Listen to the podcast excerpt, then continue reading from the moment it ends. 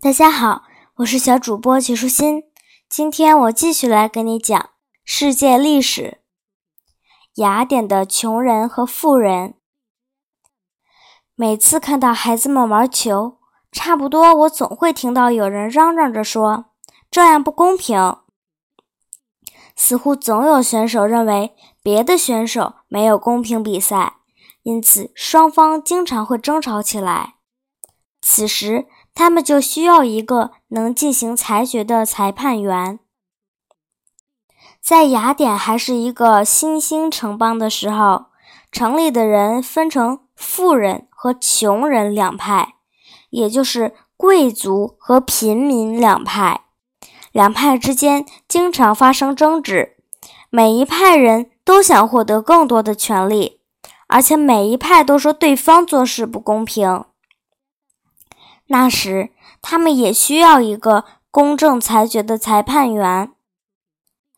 雅典曾经是有国王的，但国王是站在富人这一边的，因此雅典人将最后一个国王撵走了。从那以后，雅典再也没有国王了。大约在公元前六百年的时候，雅典的社会状况变得异常的糟糕。于是，一个名叫德拉古的人被人们选出，为雅典人制定了一套法律。他制定的这套法律叫做《德拉古法典》。德拉古法典里规定了对触犯法律的人的惩罚。这些惩罚异常的严酷。倘若有个人偷了一点东西，即使是一个面包，所接受的处罚也不是罚款或者关进监狱，而是死刑。无论一个人犯的过错有多么渺小，他都要被处死。在提到他制定的严刑峻法时，德拉古这样说：“小偷就应该被处死，而且活该被处死。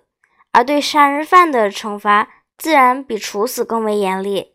遗憾的是，没有比处死更严厉的惩罚了。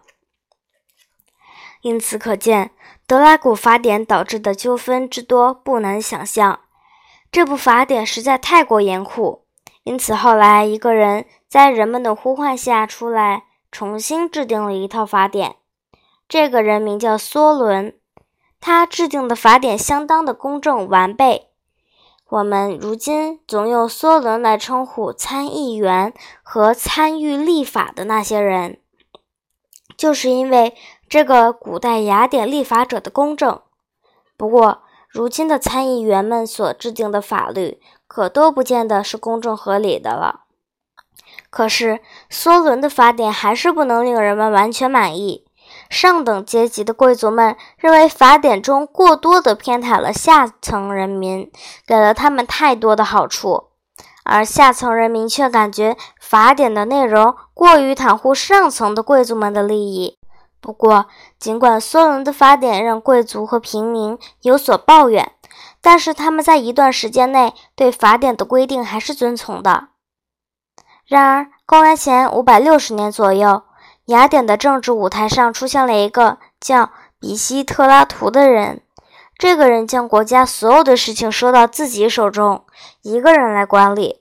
他不经过任何选举或任命就自行称王，但他的势力非常大，没有人能阻止得了他。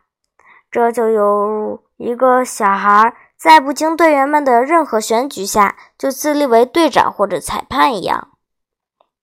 在希腊。像毕希特拉图这样自封为王的人很多，这些人被冠以暴君的称号，所以毕希特拉图是个暴君。而如今被称为暴君的人，只是一些残暴不仁的统治者。毕希特拉图虽然说是希腊人口中的暴君，但他却将雅典贵族和平民总是争执的老问题解决了。从这个角度来看，他并不残暴。还很公正。实际上，比希特拉图治理雅典的依据就是梭伦的法典。此外，为了建设雅典，改善雅典人的生活，他还采取了很多的措施。在他采取的众多措施中，一个措施就是让人把荷马史诗记录下来，为的是方便人们阅读。而在此之前，人们了解这部诗歌的途径是口口相传。这项举措特别独特，因为这样一来，历史就以书面的形式流传下去，而过去却是靠人们的口口相传。人们必须得有好记性才行。在毕希特拉图和他的儿子执政的一段时间内，雅典人还比较配合他们，双方能保持相安无事。但是到了后来，比希特拉图的儿子统治他们，令他们感到了厌倦。于是，公元前五百一十年，所有比希特拉图家族的人都被雅典人赶出了雅典。克里斯提尼是另一个试图解决贫富两派冲突的人。有时候，倘若我们不能多听几次这个名字，要我们将。一个陌生人的名字记住，真的是很难的一件事，好吧？下面我就将这个名字多说几遍，或许你就能对他更熟悉一些。克里斯提尼，克里斯提尼，克里斯提尼。你的父母或者不怎么有钱，也或者很有钱。倘若他们是穷人。那么他们俩在选举的时候都可以为自己投上一票。倘若他们是富人，那么他们俩也会各自有一张选票，只不过是一人一票，不会更多了。倘若人们犯法了，无论他们是穷还是富，都得进监狱。可是情况也并不总是这样，就是在现代社会，也不见得都是这样。何况是在古代社会中，情况只能更糟。